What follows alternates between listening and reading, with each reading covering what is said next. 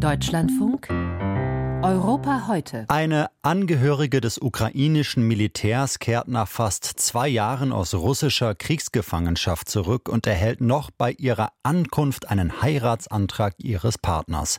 Was für eine Geste. Sie hat weit über die Ukraine hinaus Schlagzeilen gemacht und war vor gut einer Woche zu beobachten, als der bisher größte Gefangenenaustausch stattfand. Etwa 230 Ukrainer gegen rund 250 Russen.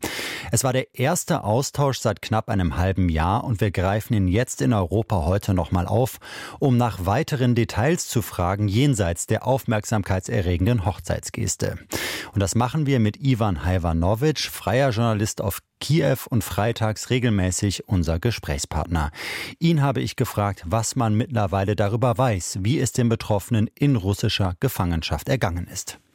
Äh, wissen Sie, die Kriegsgefangenen nicht zusammen, nicht in derselben Anstalt untergebracht waren. Deswegen können sich auch ihre Erfahrungen teilweise unterscheiden, weil unter den 230 Befreiten waren die Soldaten und Offiziere, Offiziere äh, von Streitkräften, Nationalgarde, Marine, Grenzschutz, aber auch sechs Zivilisten. Aber immer wieder, wenn äh, die Freigelassenen über ihre Erfahrungen berichten, äh, erzählen sie über die Schläge, über Folter, über Demutigung und psychische Gewalt. Äh, sie leiden häufig unter Hunger und äh, es wird ihnen eine angemessene medizinische Versorgung verweigert. Deswegen sogar ihre Aussicht zeigt, äh, dass äh, die Haftbedingungen alles andere als eine Ruhepause war.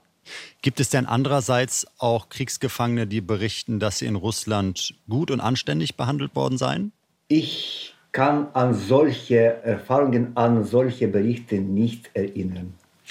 Sie haben es schon gesagt, es war zwar der größte Gefangenenaustausch, aber nicht der erste und es soll auch nicht der letzte gewesen sein. Was ist denn aber überhaupt öffentlich darüber bekannt, wie diese Austausche arrangiert werden, wie die Verhandlungen ablaufen, welche Namen auf die Listen kommen und so weiter?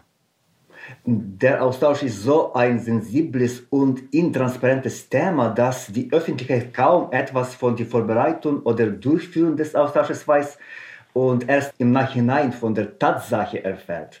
In der letzten Ansprache nach dem Austausch, nach dem letzten Austausch, dankte Zelensky dem gesamten Team, das daran gearbeitet hat und arbeitet, damit die Austausche weitergehen.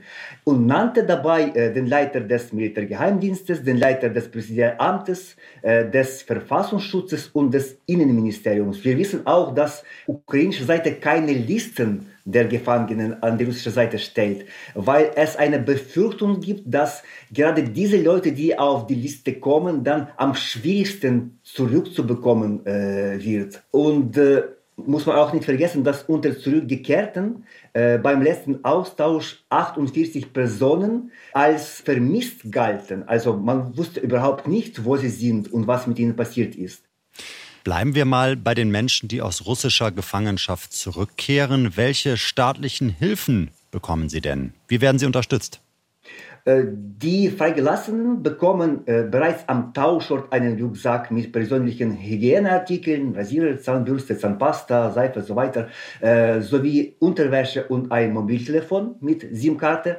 Selbstverständlich werden sie alle einer ärztlichen Untersuchung und Rehabilitation unterzogen, haben Anspruch auf einmalige Geldhilfe, aber die geltende Gesetzgebung gibt Soldaten keinen Anspruch auf Entlassung aus dem Dienst nach einer Gefangennahme. Das heißt, falls für diensttauglich befunden, sind sie zur Rückkehr zu ihren Militäreinheiten verpflichtet. Es gibt immerhin ein äh, Gesetzentwurf jetzt, das vorsieht, dass die Freigelassene eine Wahl haben werden, in der Armee zu bleiben oder nicht. Und es gibt momentan auch schon ein internes Dokument, des Verteidigungsministeriums, äh, wonach alle aus Gefangenschaft entlassenen Soldaten nicht in den Kampf, sondern in Reservemilitäreinheiten geschickt werden.